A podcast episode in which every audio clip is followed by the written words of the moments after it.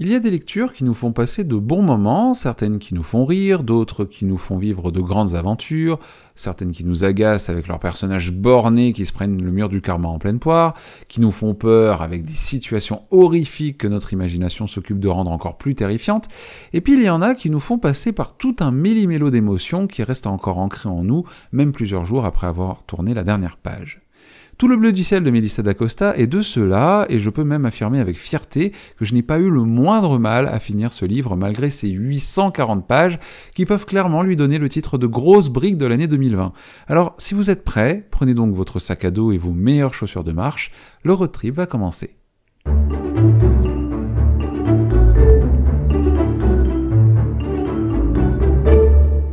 Que feriez-vous si, brutalement, on vous annonçait que vous n'aviez plus qu'environ deux ans à vivre parce qu'on vient de vous diagnostiquer un Alzheimer précoce?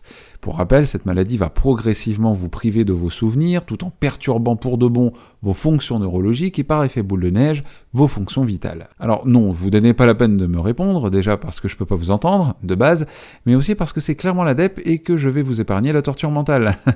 de rien. Celui qui doit malgré tout répondre à cette question, c'est Émile, un jeune homme de 26 ans qui avait pourtant toute la vie devant lui, mais pour qui le couperet est tombé et c'est irrémédiable. Depuis qu'on lui a annoncé la nouvelle, toute sa famille le couvre d'attention, mais Émile n'aime pas ça. Il aime pas ça du tout. Il se voit déjà alité, sénile, enfermé dans sa chambre d'hôpital, où on voit lui prodiguer des soins qui serviront à rien, mais aussi avec des proches larmoyants autour de lui, et alors que sa maladie ne s'est toujours pas manifestée, il sent déjà son cœur se serrer rien que d'imaginer toute cette tristesse qui viendra clore sa courte vie.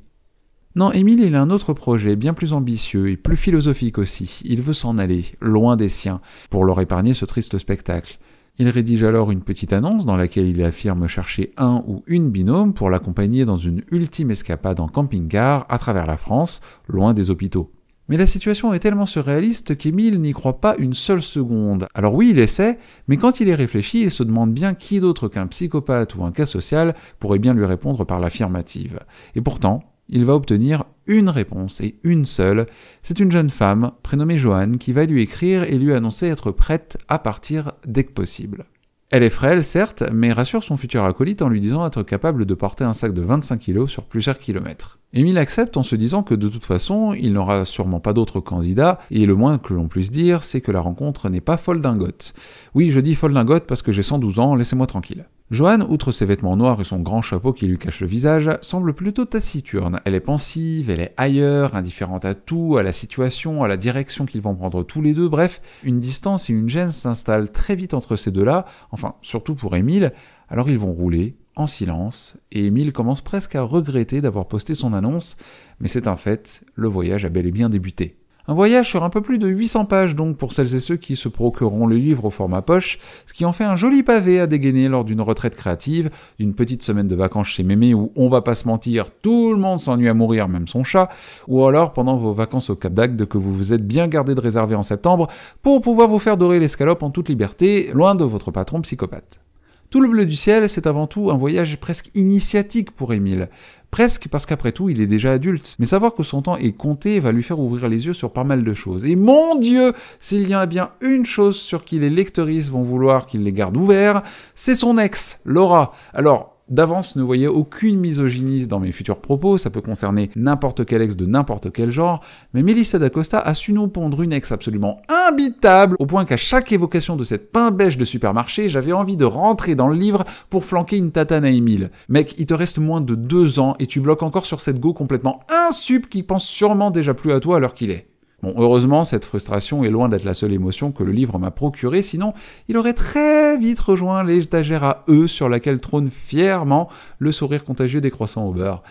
Voilà, n'hésitez pas à aller regarder ma vidéo sur la chaîne YouTube des lectures du loup pour comprendre.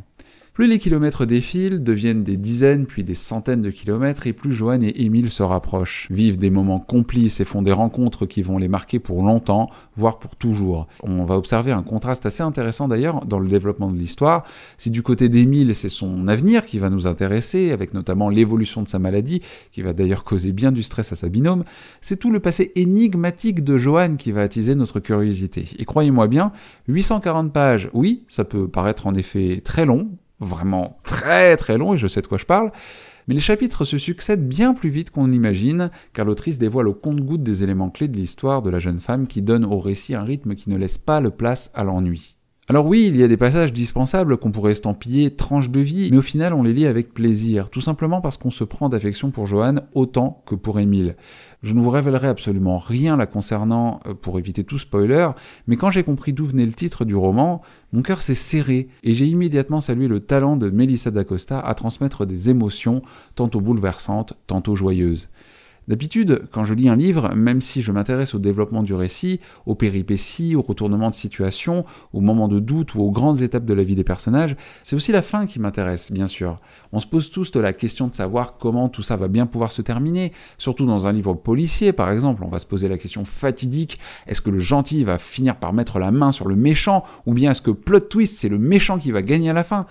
Mais la particularité de tout le bleu du ciel, c'est que l'on sait déjà comment tout ça va finir. On sait pertinemment qu'on va devoir faire le deuil d'un des personnages principaux. Alors, comme Émile et Johan, on embarque dans le camping-car sur des routes inconnues, on se laisse bercer par les flots d'émotions qui nous traversent, et on réalise plus que jamais dans ce roman que l'essentiel, ce n'est pas toujours la destination, mais le voyage. Merci du fond du cœur d'être à l'écoute des lectures du loup en podcast en cette euh, rentrée littéraire, avec tous les retours que j'ai reçus, que ce soit euh, en commentaire, en notes, en étoiles, et même euh, certains d'entre vous qui m'ont fait part de leur retour de vive voix. Je peux vous dire que je suis grave motivé à faire exister ce podcast partout où il sera possible de l'écouter. Vous pouvez donc me retrouver sur toutes les plateformes d'écoute, mais aussi sur YouTube désormais, et je vais faire tout mon possible pour vous proposer un nouvel épisode toutes les deux semaines, le lundi, dès 6h du matin, à partir d'aujourd'hui.